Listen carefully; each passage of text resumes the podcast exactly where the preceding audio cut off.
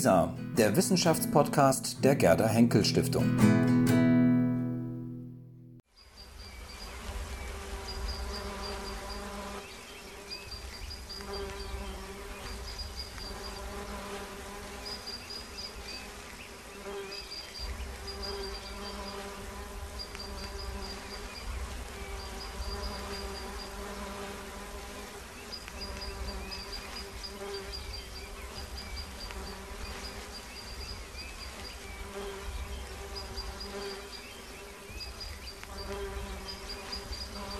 Gut, dann denke ich, fangen wir an. Mein Name ist Michael Hansler. Ich bin für die Gerda Henkel Stiftung heute hier und darf Sie sehr, sehr herzlich begrüßen. Ich freue mich besonders, dass alle Referentinnen und Referenten pünktlich da sind und äh, auch sich auf dieses kleine Abenteuer eingelassen haben. Diejenigen von Ihnen, die hier schon zu Gast waren, wissen, dass es sich bei dem Laubenprojekt um ein Stiftungsexperiment handelt, eine Initiative dreier Stiftungen. Ich darf aber vielleicht doch sagen, dass es eine ungleichgewichtige Initiative war, ähm, denn eigentlich gebührt die Ehre, das an Land gezogen zu haben, der Töpferstiftung, die heute durch Herrn Professor Schläger und Ansgar Wimmer als äh, Vorstand vertreten ist. Es war wirklich Ansgars Idee, dieses Gartenprojekt zu starten und äh, die Haniel Stiftung und die Henkel Stiftung sind sozusagen nur auf den Springen, auf den Fahnenzug aufgesprungen. Ähm, ich denke, ich werde inhaltlich eigentlich gar nicht viel oder vielleicht nur ein, zwei Sätze sagen, denn sowohl die Vorstellung der Referenten als auch die Moderation und eine kurze inhaltliche Einführung wird mein Kollege Herr Schatzudis gleich noch übernehmen. Ich möchte vielleicht nur noch einen einzigen Denkanstoß oder eine Frage den Referenten mit auf den Weg geben. Und zwar saß ich äh, vor ungefähr zwei Jahren, zweieinhalb Jahren mit Dennis Meadows, der, glaube ich, allen die Sie hier heute zu Gast sind, was sagt, beim Abendessen in Berlin und habe ihn gefragt, Dennis, woran liegt es denn eigentlich jetzt, dass nach diesen ganzen Mammutkonferenzen in Stockholm und in Rio und in Johannesburg, weiß gar nicht, wo jetzt die letzte war, so wenig passiert. Die Agenda für Nachhaltigkeit, die Agenda 21, nicht wirklich umgesetzt wird.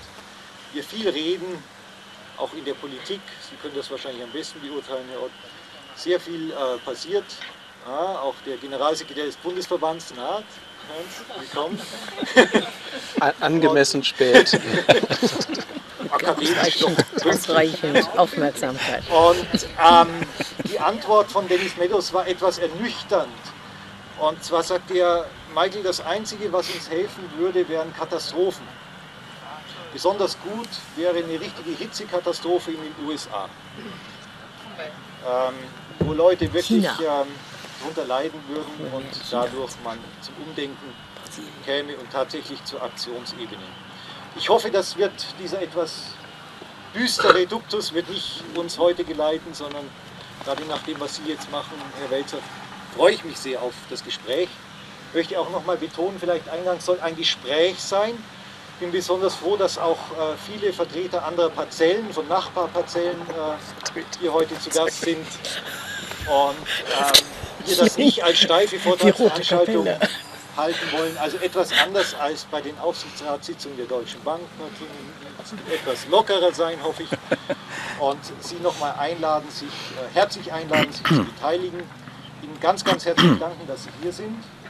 Und vielleicht eine kleine Bitte noch anschließen. Es geht ein Gästebuch rum. Ich weiß nicht, wo das gerade gelandet ist. Ich wurde aber gebeten, dass Sie nach Möglichkeit da vielleicht einen kleinen Satz oder zumindest Ihren Namen reinschreiben. Denn es ist eine ganz illustre Runde, die schon hier war und die wir auch in zukünftigen Veranstaltungen erwarten. Und mit dieser kurzen Einführung direkt zu Ihnen, Herr Schatzudis, nochmal herzlichen Dank, dass Sie gekommen sind. Ja, auch von meiner Seite ein ganz herzliches Willkommen. Mein Name ist Georgios Schatzudis. Ich bin bei der Gerda Henkel Stiftung für das Wissenschaftsportal LISA zuständig und ähm, vielleicht haben Sie schon mit etwas Schrecken ähm, gemerkt, dass wir Kameras hier stehen haben. Ähm, wir werden das aufzeichnen. Ähm, wir werden das aufzeichnen und, das, ähm, und die Diskussion anschließend als Video bei uns im Portal einstellen. Das heißt, jeder kann sich jederzeit dort abrufen. Vielleicht können Sie auch jemanden darauf aufmerksam machen, der es vielleicht sich gerne mal anschauen möchte. Ähm, wir werden Sie nicht filmen. Also die Kameras sind so eingestellt, dass wir vier hier sozusagen im Visier sind. Ähm, sie werden, wenn maximal vom Hinterkopf aus gesehen werden, ich glaube nicht, dass man sie daraus äh, daher irgendwie erkennen könnte mit irgendeinem Gesichtserkennungsprogramm. Also seien Sie sich dessen sicher, wir werden hier keinen in irgendeiner Form im, im Internet bloßstellen. Außer uns. Außer die Referenten natürlich, genau. Ja, ähm, Herr Hansler hat schon angesprochen, wie kamen wir eigentlich ähm, äh, hier zu dieser Diskussionsrunde? Ähm, ich erinnere mich noch, als wir mit Herrn Wimmer damals ähm, hier Vertreter der Stiftung, als es hier noch etwas wüst aussah, ähm, zusammenkamen, im Vereinsheim gesessen haben und überlegt haben, was können wir denn für Themen machen für Veranstaltungen hier im Kleingarten? Und ähm, sehr schnell kam die Idee, man sollte etwas vielleicht zu Klimawandel machen und Nachhaltigkeit. Das würde ja irgendwie zum Kleingarten passen, hieß es. Und alle fanden die Idee ganz toll. Vielleicht komme ich gleich dazu, wie das vielleicht irgendwie zusammenpasst. Ähm, dann war natürlich die zweite Frage, wenn wir das machen zum Thema Klimawandel und Nachhaltigkeit, wen laden wir eigentlich dazu ein? Ähm, wer passt dazu und vor allem, wer würde hierher kommen? Und ähm, dann sind aus dem Titel dieser ganzen Veranstaltung, haben Sie vielleicht entnommen, wer es ist. Und der Titel mag vielleicht den einen oder anderen etwas irritiert haben. Wälzer, Ott und Thieme. Das hört sich wenig charmant an. Und, ähm, also die Dame am Ende und Herr Wälzer im Alphabet ganz hinten, aber jetzt vorne, nach vorne gerutscht und dann noch Herr Ott. Ähm, außerdem weiß man überhaupt nicht, um was geht es eigentlich. Wälzer, Ott, Thieme, was soll das sein? Ähm, ich will das einmal ganz kurz aufklären. Ähm, das war uns nämlich etwas peinlich. Ähm, das war eigentlich der Arbeitstitel unserer Veranstaltung, als wir miteinander korrespondiert haben unter den Stiftungen, ähm, was wir machen wollen. Es hieß immer, wir machen Wälzer, Ott, Thieme und Thieme. Ähm, beziehungsweise es hieß am Anfang, wir machen Wälzer und Ott und dann kam noch Frau Thieme dazu. Und ähm, so also die Reihenfolge und ähm, das hat sich irgendwie eingeschlichen und äh, festgesetzt. Und als wir dann die Einladung rausgeschickt haben an Sie alle, an den Verteiler, waren wir etwas äh, erschreckt, dass da stand, ähm, wir laden Sie ein zu Wälzer, Ott und Thieme. Das könnte ja eine Reihe werden. das hat sich so eingeschlichen und wir fanden es am Ende eigentlich gar nicht so verkehrt, weil wir dachten, es passt eigentlich sehr gut zu unserem Format und zu unserer Aktion Kleingarten, denn es ist ähm, ungewöhnlich, unkonventionell, ein bisschen spontan entstanden, improvisiert und vielleicht auch ein kleines bisschen anarchisch. Ähm, zu unseren Gästen. Ich, ähm, Sie kennen sicherlich alle und ähm, habe aber trotzdem mal etwas anderes ähm, vor. Ich will mal gerne äh, Ihnen vorlesen, was bei Wikipedia jeweils zu den Einzelnen steht. Und äh, wir werden mal fragen, ob das alles so richtig ist. Fangen wir an mit Harald Welzer. Harald Welzer, geboren 27. Juli 58 in Bissendorf bei Hannover, ist ein deutscher Sozialpsychologe. Harald Welzer ist Direktor des Center for Interdisciplinary Memory Research in Essen und leitet zudem Teilprojekte des Forschungsschwerpunkts Klimakultur am Kulturwissenschaftlichen Institut in Essen. ist. Außerdem ist er Professor für Sozialpsychologie an der Universität Witten-Herdecke. Ganz alt. Member of Faculty am Merrill Center of Emory University und Mitglied zahlreicher wissenschaftlicher Beiräte und Akademien. Die Schwerpunkte seiner Forschung und Lehre sind Erinnerung, Gruppengewalt und kulturwissenschaftliche Klimafolgenforschung. Welser ist Mitbegründer und Direktor der gemeinnützigen Stiftung Futur 2, die sich das Aufzeigen und Fördern alternative Lebensstile und Wirtschaftsformen zur Aufgabe macht. Hallo Herr Welzer, Hallo. alles richtig? So mittel, aber. Ja, genau. Okay. Zweitens, Hermann Ott ähm, steht bei Wikipedia unter Hermann E. Ott, geboren 15. Mai 61 in Münster, ist ein deutscher Umweltwissenschaftler und Politiker bei Bündnis 90 Die Grünen. Er war bis Ende 2009 Leiter des Berliner Büros des Wuppertal-Instituts für Klima, Umwelt, Energie. Seither ist er Mitglied des Deutschen Bundestags und Hermann Ott ist klimapolitischer Sprecher der Grünen in der Bundestagsfraktion. Genau. Ich begrüße Sie, Herr Ott. Ist noch was hinzuzufügen? Na, die Enquete-Kommission, nicht? Wachstum, Wohlstand, Lebensqualität, die ja auch in der Ankündigung schon mit drin steht. Da sind Sie auch Mitglied. Bin ich Mitglied und da bin ich auch Leiter einer Projektgruppe, nennt sich das, die sich mit der Frage der Entkopplung von Wirtschaften und Ressourcenverbrauch beschäftigt. Drittens, Frau Marlene Thieme. Seit 2005 ist sie für Corporate Social Responsibility in der Deutschen Bank zuständig und gehört dem Aufsichtsrat des Unternehmens an. Über ihren beruflichen Wirkungskreis hinaus tritt Thieme durch die Übernahme ehrenamtlicher Tätigkeiten hervor. Seit 2003 ist sie Mitglied des Rates der Evangelischen Kirche in Deutschland und gehört als deren Vertreterin seit dem 9. Juli 2004 dem ZDF-Fernsehrat an. Als Mitglied im Rat für nachhaltige Entwicklung berät sie seit 2007 die deutsche Bundesregierung zur Fortentwicklung ihrer Strategien zur Nachhaltigkeit. 2004. Seit 2004, okay. Herzlich willkommen, Frau Thieme. Kann man das so stehen lassen sonst? Das kann man so stehen lassen, ja. Wunderbar. Ja, dann bedanke ich mich sehr, dass Sie heute hier sind und ein besonderer Dank gebührt natürlich unseren Gastgebern. Das hat Herr Hansler schon gesagt, das brauche ich nicht zu wiederholen.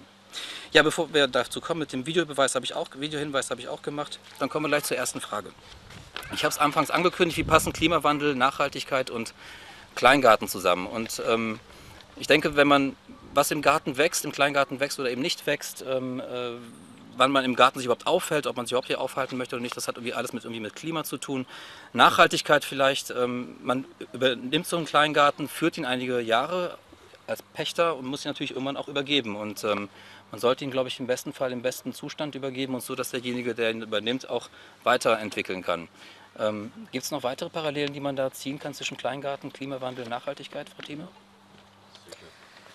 Also ich glaube, da gibt es schon eine ganze Menge Parallelen, weil ähm, man natürlich im Kleingarten lernt, wie man äh, eine, eine Fläche kultiviert, wie man sie bewahrt, wie man sie äh, schön macht, wie man daraus Nutzen in Form von Früchten oder auch Blumen zieht oder dann eben auch aus der frischen Luft und dem Aufenthalt dort, ähm, ohne dieses zu zerstören. Nein, auch in einem Kleingartenrahmenfeld ähm, ist es ja so, wenn man einen schönen Garten mit einer schönen Laube oder Hütte hat, äh, dann ähm, zieht man daraus ja auch Nutzen, dass er hinterher dann auch besonders gute Abstandszahlungen bekommt, weil es schöne Hütten sind. Und ähm, ich glaube, dass aber das Wesentliche ist, dass das Lebensgefühl dabei auch entsteht, weil das ähm, etwas ist, was man in seiner Freizeit tut, wo man Familie und auch Freundschaften viel. Kleingarten hat ja eine immer ausgeprägte Sozialität auch. Äh, die in den Vereinen geführt wird, wo Menschen sich integrieren äh, und auch mit ihren nicht nur Nachbarn, sondern auch den anderen Laubenkolonien zusammenarbeiten. Und sie lernen etwas, dass, äh, wenn sie etwas kultivieren, daraus Frucht zu ziehen ist. Und wenn man es eben nicht kultiviert, es auch nicht gelingt. Äh, das macht manchmal auch demütig. Und als Kirchenfrau sage ich dann auch ganz ruhig, man erfährt, was Schöpfung ist, was Bewahrung der Schöpfung ist. Und äh, das ist ein Teil der Nachhaltigkeit. Hätten Sie da was zu ergänzen oder wie, was ist so Ihr erster Gedanke, wenn Sie an Kleingarten denken und Nachhaltigkeit? Also ich musste sofort an den letzten Aspekt denken. Aus der Politik kommen natürlich, wo es darum geht, dass man sich gemeinsame Regeln gibt, dass man Nachbarn hat, mit denen man auskommen möchte und auch muss, äh, dass man ähm, gemeinsame Ziele hat. Und ich kenne ja unterschiedliche Kleingartenanlagen. Mittlerweile ist ja unsere Generation auch zu einer aufgebrochen in die Gärten, kann man sagen. Ähm, was äh, vor 30 Jahren einfach undenkbar gewesen wäre. Ähm, aber es wird doch sehr viel entdeckt. Ähm, also einmal eben dieses Schöpferische mit der Hand. Ähm, ich habe gerade noch mal ein, ein kleines Buch von dem Martin Rasper, heißt er glaube ich, über Urban Gardening, also urbanes Gärtnern angeschaut. Und äh, da sagt er, ähm, ich glaube, die Gärten haben etwas vor mit unserer Welt. Helfen wir ihnen dabei? Also mal die ganze, das Ganze umgedreht. Ähm, und wo ich jetzt aus der Enquete-Kommission komme, wo es darum geht, auch Lebensstile danach zu bewerten, inwieweit sie äh, beitragen zu einem ressourcenleichten Lebensstil. Ähm, da geht es doch immer mehr darum, nicht in der Effizienzsteigerung das Heil zu suchen, sondern über andere Formen des Lebens, über andere Werte, die wir haben, über andere Dinge, die uns definieren und die wir deshalb, die uns deshalb zu einer anderen Form des Konsumierens bringen. Und da ist die Beschäftigung mit der Natur, da ist das Gärtnern äh, als sehr befriedigende Form der Freizeitgestaltung und wo, wo man sich selber auffindet wieder, ähm, eine der wesentlichen, ähm, wesentlichen Mittel. Und ich komme immer mehr dazu zu sagen, wir müssen ähm, nicht Öl ins Getriebe tun, sondern Sand ins Getriebe werfen. Also dem allgemeinen Globalisierungstendenzen etwas entgegensetzen, Nischen schaffen, in denen ähm, selbstbestimmtes Leben unabhängig von globalisierten Kreisläufen möglich ist. Und je mehr es davon gibt, desto resilienter, desto widerstandsfähiger wird das gesamte System. Insofern extrem wichtige Rolle, die die Gärten haben. Herr Professor Kleingarten, eine Lehranstalt für Nachhaltigkeit? Ja, eindeutig ja. Äh, aber ich kann genau da anknüpfen, wo Hermann Ott eben angekommen ist. Ähm, Im vergangenen Jahr hat ja in Berlin ein interessantes Festival stattgefunden unter dem Titel Über Lebenskunst im Haus der Kulturen der Welt. Und innerhalb dieses Festivals äh, gab es äh, das Vorhaben, nicht nur den Inhalt dieses Festivals am Thema Lebenskunst auszurichten, sondern die ganze Form, die Logistik, die Transporte, die Versorgung äh, sozusagen in einem neuen Modus von Lebenskunst, von nachhaltiger Lebenskunst zu machen. Da ist zum Beispiel die Künstlerin Antje Schiffers, ähm, äh, die hat dort ein Projekt gemacht, äh, das das ganze Festival versorgt hat. Und zwar so, dass sie die Berliner Kleingärten in Anspruch genommen hat. Davon gibt es immerhin 70.000, wenn ich das recht erinnere. Und diese Berliner Kleingärten, so wie sie bestehen, sind ja eine Ressource, die normalerweise überhaupt nicht in Betracht gezogen wird, wenn man an lokale oder regionale Strategien von Konsum und sonst was denkt. Ja. Und äh, das war ganz wunderbar, wie das funktioniert hat, das Ganze. Und was mich daran fasziniert hat, waren zwei Aspekte, nämlich dass man äh, das auch in einem städtischen Raum total ernst nehmen kann, was lokale Versorgung bedeutet, dass man dadurch eine unglaubliche Kreativität entwickelt, was das alles nach sich ziehen kann. Wie kriegt man denn zum Beispiel dann die Äpfel in die Innenstadt? Dann kommt man zum Beispiel darauf, dass Berlin Wasserstraßen ohne Ende hat, die aber alle nur touristisch genutzt werden, nicht mehr als Transportwege. Ja? Kann man das nächste Ding machen mit einem Solarboot, das Zeugs dahin so. Und man stellt einen neuen sozialen Zusammenhang her, in dem Gruppen wie irgendwelche merkwürdigen Intellektuellen und Nachhaltigkeitsforscher und Künstler plötzlich mit Kleingärtnern kooperieren und beide das nie gedacht hätten, dass sie das jemals tun würden. Und das Zauberwort dafür, darüber haben wir dann in der Überlebenskunst auch lange nachgedacht, ist Nutzungsinnovation. Das ist so ein typisches Kackwort, sage ich mal, aber äh, es bezeichnet etwas Gutes, äh, was meines Erachtens nach für die ganze Fragestellung, wie kommen wir eigentlich in die Transformation in eine andere Gesellschaft, von ganz entscheidender Bedeutung ist. Wir denken ja immer noch in dem Modus, deshalb fand ich das auch gut, was du eben gesagt hast, Hermann, wir denken ja immer in demselben Modus der Moderne. Das heißt, wenn wir etwas anders machen wollen, beginnen wir Aufwand zu erhöhen. Ja? Wir müssen dann was Neues erfinden. Ja? Das ist, ist dann sekundär, äh, reduziert das wiederum Aufwände, aber zunächst mal erhöht es das. Jede Form der Bemühung um Effizienz erhöht erstmal Aufwand. Wenn wir sagen, wir machen Nutzungsinnovation, machen wir was ganz altmodisches, aber wahnsinnig ähm, sinnhaltiges, nämlich Strukturen, die vorhanden sind, einfach anders zu nutzen, als man es bislang äh, gemacht hat. Also man nimmt dann Freizeit, äh, plötzlich ernst und verwendet sie für Versorgung zum Beispiel. Oder vieles andere, was, worüber wir vielleicht noch diskutieren können. Vielleicht haben Leute auch Ideen oder Erfahrungen. Früher wurde viel mehr, insbesondere auch in der DDR, nutzungsinnoviert. Einfach ist ja auch eine Frage, wenn man mit Knappheiten umgeht, kommt man darauf, Dinge anders zu verwenden. Und ich finde das einen enorm wichtigen Schritt aus diesem Modus rauszukommen, dass wir immer im Grunde genommen mit Erneuerung oder mit Zukunftsfähigkeit oder sonst was einen draufsetzen verbinden. Hat dann, Warum ähm, können denn Menschen nicht altmodisch sein? Ah, ich kann total also, altmodisch Genau, also, aber sie, sie wandern ja auch um diesen Begriff herum und haben ihn nur ein einziges Mal äh, verwendet. Und, äh, Welchen jetzt? Altmodisch. So. Äh, und, und äh, ich finde auch, es, äh, Menschen haben ja offensichtlich einen Trieb, immer etwas zwar anders zu machen, etwas weiter zu entwickeln, aber sie können nicht Bewährtes mit neuem Sinn äh, für sich entdecken und das äh, dann auch Doch, als Menschen, modern empfinden. Menschen können das. Menschen können, haben das, kriegen das aberzogen in einer Kultur, die auf Expansion angelegt ist. Expansion bedeutet ja immer ein Mehr, mehr, noch mehr Konsum und so weiter. Und mehr Konsum macht nur dann Sinn, wenn das, was ich habe, nichts mehr taugt. So. Und insofern sind es eigentlich keine anthropologische Konstante, dass man was Neues will, das ist Kapitalismus. Hat denn dann Herr Meadows recht, was Herr Hansler äh, anfangs zitiert hat? Also müssen wir erst eine große Katastrophe erleben, um einfach umzudenken? Also wie kommen wir sozusagen von dem, was Sie gerade angesprochen haben, zu einer anderen Art des Lebens? Also ich bin ja jetzt seit 20 Jahren in dabei, erst als Politikberater und Wissenschaftler, Forscher, Umweltforscher und jetzt in den letzten Jahren als Politiker. Und ähm, es ist nicht leicht, seinen Optimismus zu bewahren. Das muss man sagen. Ähm, es ist zweischneidig. Nicht? Auf der einen Seite ist doch irrsinnig, was wir alles in 30 Jahren, was alles in 30 Jahren geschaffen worden ist. Wenn man sich überlegt, dass vor 1980 der Begriff des Klimawandels überhaupt nicht bekannt war. Ich habe auch nochmal nachgelesen in älteren Publikationen, Herbert Gruhl zum Beispiel, ein Planet wird geplündert. Da kommt das Wort Klimawandel überhaupt nicht vor. Der hat sowas, so ein bisschen Aufheizung oder sowas, hat er drin, aber nicht Klimawandel.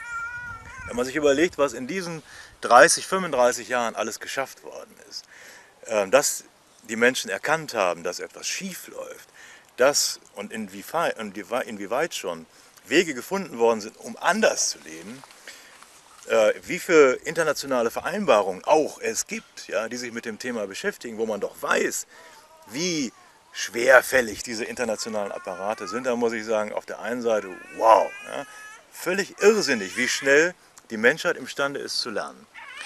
Auf der anderen Seite sehen wir natürlich, ist alles völlig unzureichend. Es reicht nicht. Ja, der Energieverbrauch nimmt zu, der Ressourcenverbrauch nimmt zu, die Verschmutzung der Atmosphäre nimmt zu.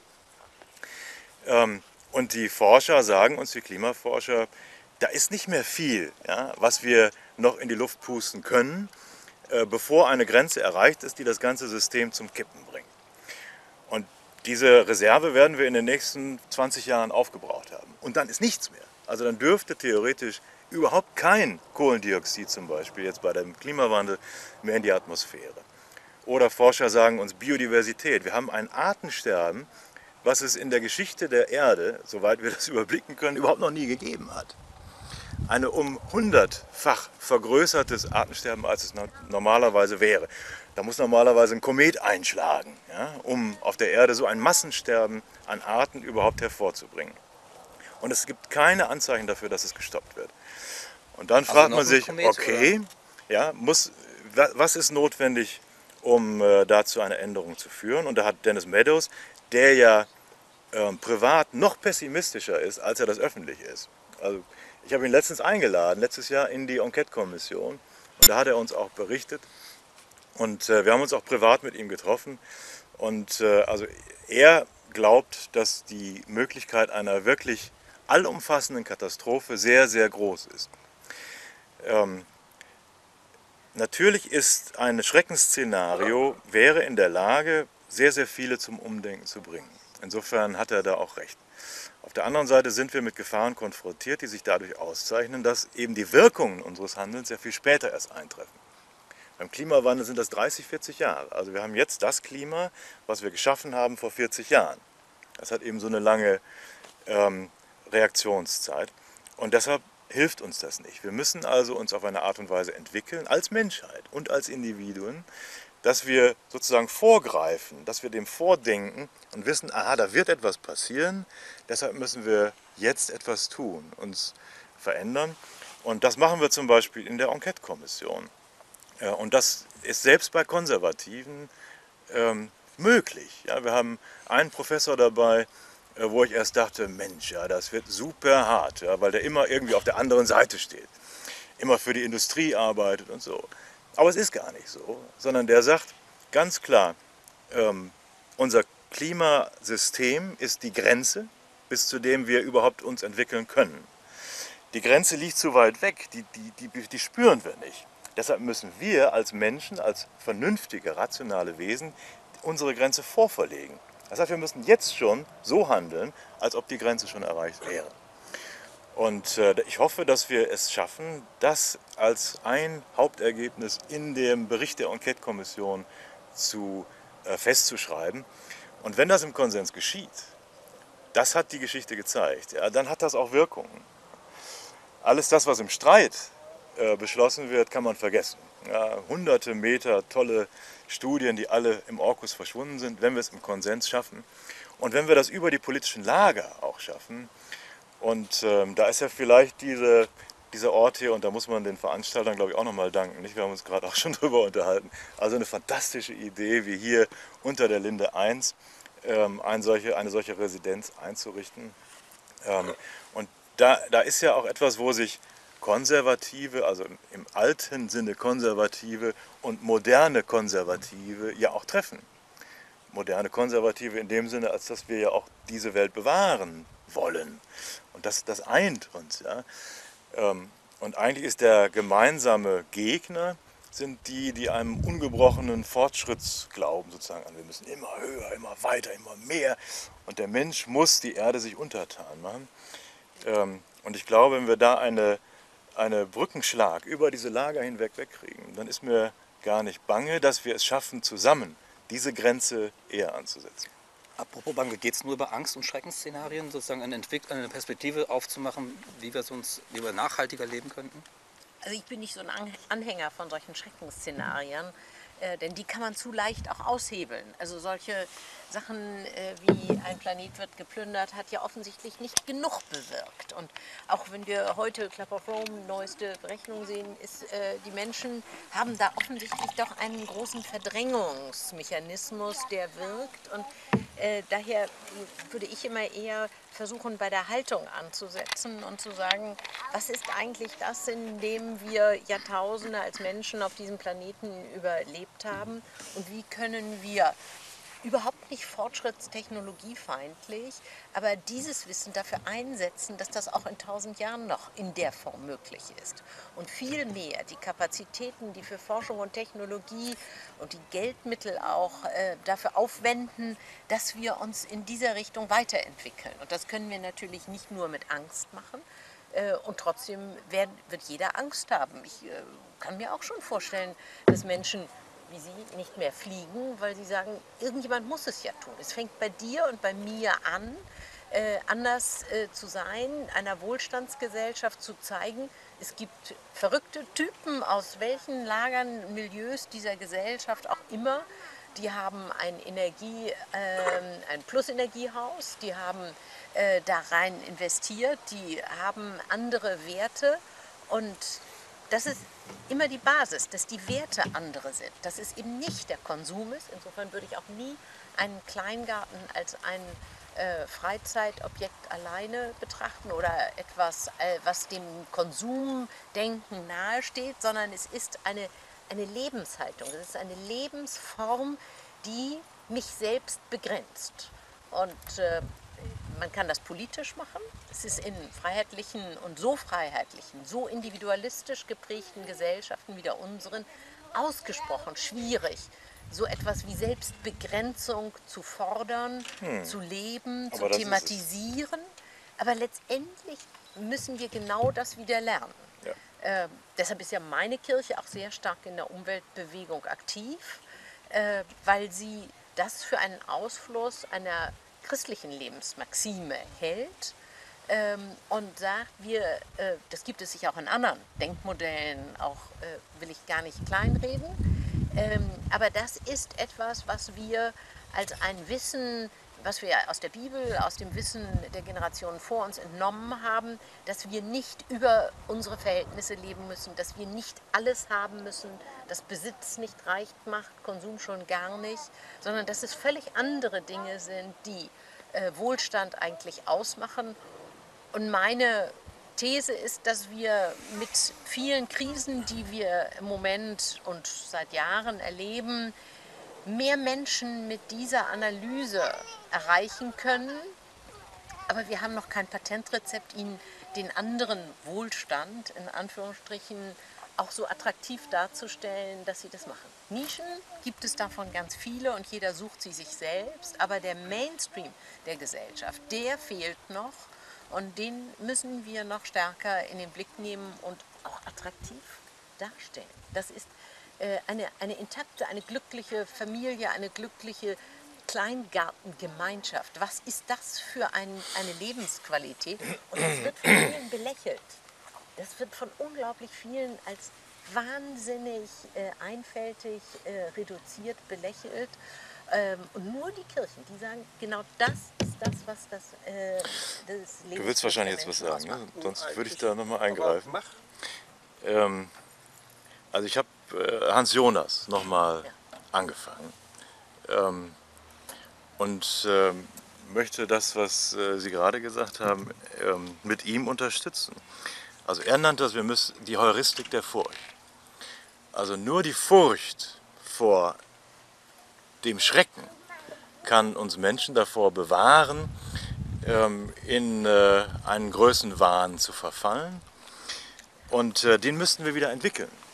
Also er hat damals schon, der hat das ja auch ähm, Anfang der 70er Jahre geschrieben, äh, damals schon gesehen, was für eine was für Kräfte unsere technologische Zivilisation, unsere wissenschaftlich-technische Zivilisation entfalten wird. Also hellseherisch damals, muss man sagen. Und äh, hat gesagt, das Einzige, was uns davor bewahrt, ist die Furcht.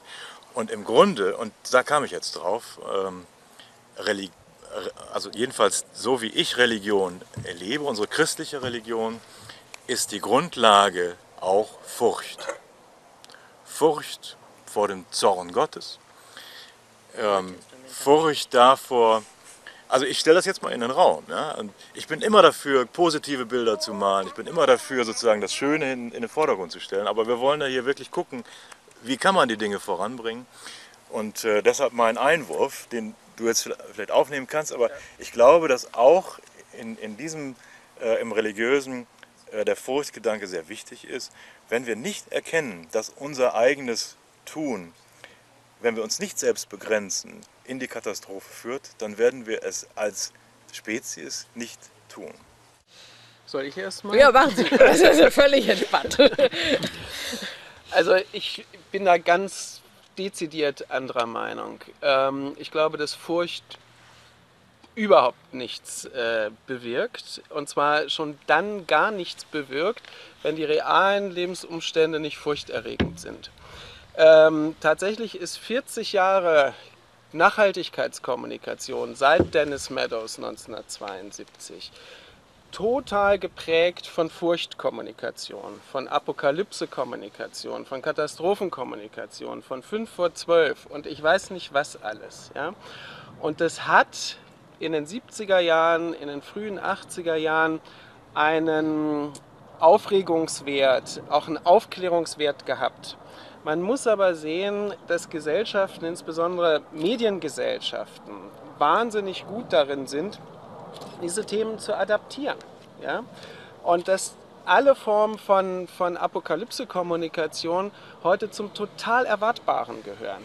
Du bist ja völlig irritiert, wenn du eine Zeitung aufschlägst oder schlagen würdest, muss man sagen, und eine positive Nachricht aus dem ökologischen Bereich käme. Ja? das ist ja, das muss ein Fehldruck sein oder irgendwie sowas. Ja? Dagegen ist es total erwartbar, dass es eben äh, eine Nachricht vom PIC und eine vom Alfred Wegener Institut und alle und ja, und eine ist negativer als die nächste. Äh, ich habe es jetzt leider nicht dabei, obwohl ich es in letzter Zeit immer mit mir rumtrage, wie Weiland Helmut Schmidt, die Bildzeitung in der Diskussion mit Strauß. Bildzeitung vom, glaube ich, 18. Mai, nachdem der WWF-Bericht äh, erschienen ist titelt die Bildzeit, nicht titelt Seite 3, großer Artikel, 2025 brauchen wir anderthalb Erden. Ja? Und dann wird darunter gibt es dann was über die Meere und über das Klima und sonst was. Und das steht dann da so drin. Aber es steht keine einzige Schlussfolgerung, keine einzige Implikation, keine einzige Begründung. Man denkt dann, cool, kaufen wir noch eine halbe. Ja? Oder 2030 machen wir gleich zwei. Ja? Besser noch oder so. Was ich damit sagen will. Das Sloterdijk. Die, Sloterdijk sagt doch, vielleicht haben wir sogar zwei. Ach, Sloterdijk. ja, ja. Bitte mach jetzt nicht Sloterdijk. Das ist ganz furchtbar. Ja? Da ist ja die Bildzeitung im Grunde genommen an dieser ja, Stelle noch danke, dichter am dafür. Thema. Ja? Aber worauf ich hinaus will, ist, dass wir diese ganzen Thematiken vollkommen eingepreist haben in Normalkommunikation. Und diese Normalkommunikation bricht sich vollständig an den Lebensverhältnissen. Wir sitzen doch hier ganz schön. Das brauchen wir doch gar nicht anderthalb Erden. Da reicht doch der Kleingarten. Ja? Und jetzt haben wir genau den, den Punkt. Diese 40 Jahre Nachhaltigkeitskommunikation und Ökokommunikation haben gar keine Vision gehabt. Sie sind rein negativ. Das ist das große Problem. An der Stelle, wo sich diese Form von Kommunikation total abschleift. Und ähm, sie bietet eigentlich nichts an. Das ist mir so klar geworden, als ich mich in den letzten Monaten nochmal mit der Geschichte der Ökologiebewegung beschäftigt habe. Sie argumentiert nur negativ und dann auf eine paradoxe Weise affirmativ zum Bestehenden. Ja? Weil das ganze Argument ist, wir müssen uns verändern, damit es so bleibt, wie es ist. Da sagt sie aber jeder, es ist ja schon, wie es ist. Also brauche ich ja nichts zu tun. Und die Leute tun ja sozusagen das, was sie tun müssen, mit Mülltrennung und sowas, alles ganz brav und wählen auch mal grün und kaufen sich ein äh, VW Blue Motion oder sowas in der Art. Aber niemand, und das ist jetzt der entscheidende Punkt, macht einen Transfer zu seinem eigenen Lebensstil, zu der alltäglichen Praxis und so. Und da würde ich als Sozialpsychologe sagen, gar kein Wunder, weil das kann ich auch gar nicht evozieren durch eine negative Kommunikation. Ich brauche eine positive Formulierung, wie man leben könnte, um Menschen zu motivieren, so leben zu wollen. Das ist genau der springende Punkt. Letzter Satz dazu. Ich würde so argumentieren, dass eine autofreie Stadt oder Urban Gardening oder alles, was wir jetzt, worüber wir jetzt nachdenken, vollkommen toll und sinnvoll ist, wenn es überhaupt keinen Klimawandel gibt. Das ist ja auch dann gut oder sogar dann noch besser, wenn man proaktiv seine Welt besser gestaltet, als sie jetzt ist. Da brauche ich doch den Klimawandel überhaupt nicht dafür. Frau Thiemer, Sie wollten dazu was sagen. Ich wollte etwas zu dem äh, Thema, brauchen wir das, äh, das große Chaos, bevor wir uns so, tatsächlich verändern. Äh, ich bin auch bei Ihnen, äh, weil ich glaube auch, die Menschen wollen das nicht hören. Wir haben jeden Tag auch in den Medien und im täglichen Netz so viele Probleme, so viel Chaos. Wir wollen das nicht, sondern wir wollen eigentlich wissen, was uns denn verlocken könnte, anders zu sein. Und die christliche Theologie, wenn Sie mich schon äh, ansprechen und Religion, die sagt ja nun auch, fürchtet euch nicht. Es ist nicht der Punkt. Bedient euch eures Verstandes, seid, macht euch frei davon. Das ist jetzt verwegen interpretiert. Das ist vielleicht eher war eher Protestante. Ist vielleicht eher. Protestante. Aber nutzt diese Freiheit der Möglichkeiten, wo ihr selber mitgestalten könnt. Äh, Und diese Gestaltung ist vielleicht ein steiniger Weg, aber ihr werdet es dann auch für euch selber ähm, erarbeiten. Und das ist diese Freiheit, die, glaube ich, dann auch mit einer Vision, was ist eigentlich wirklich wichtig im Leben? Und das macht nun die christliche Theologie ja auch sehr intensiv. Äh, und da muss man auch nicht alles toll finden. Da braucht man ja auch nicht jeden, jeden Satz ähm, in der Übersetzung so zu äh, akzeptieren. Aber er gibt eine Guidance, wohin die Aspekte, die Schwerpunkte geben, gehen können. Ähm, und damit kann man ein, mit einem besseren Gerüst auch an diese großen Probleme herangehen. Das entbindet einen überhaupt nicht im, ich sag mal, im Konsumverhalten sich zu verändern. Auch der Rat für nachhaltige Entwicklung. Als ich da 2004 anfing, habe ich einen Ratgeber für nachhaltigen Konsum herausgegeben. Der nachhaltige Warenkorb. Den haben wir inzwischen dreimal verändert. Der hat gigantische Downloadzahlen. Und ich sage auch immer, wenn es heute in jedem Supermarkt eine ähm, Nachhaltigkeits- oder Bio-Ecke gibt, dann ist das auch ein Teil dieser Entwicklung, weil die Menschen merken, dass der Geschmack der Produkte besser ist, dass sie frischere Produkte haben.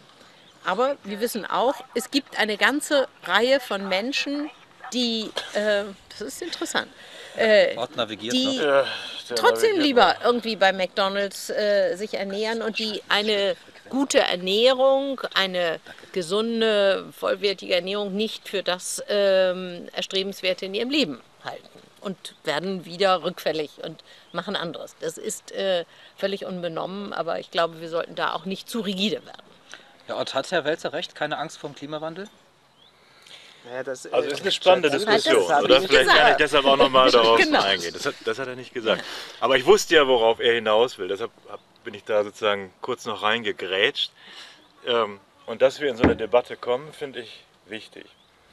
Und ich unterstreiche alles, was gesagt worden ist in Richtung, wir brauchen Vision, wir brauchen einen positiven Konkrete. Entwurf des Lebens, des guten Lebens, das, wo wir alle hin möchten.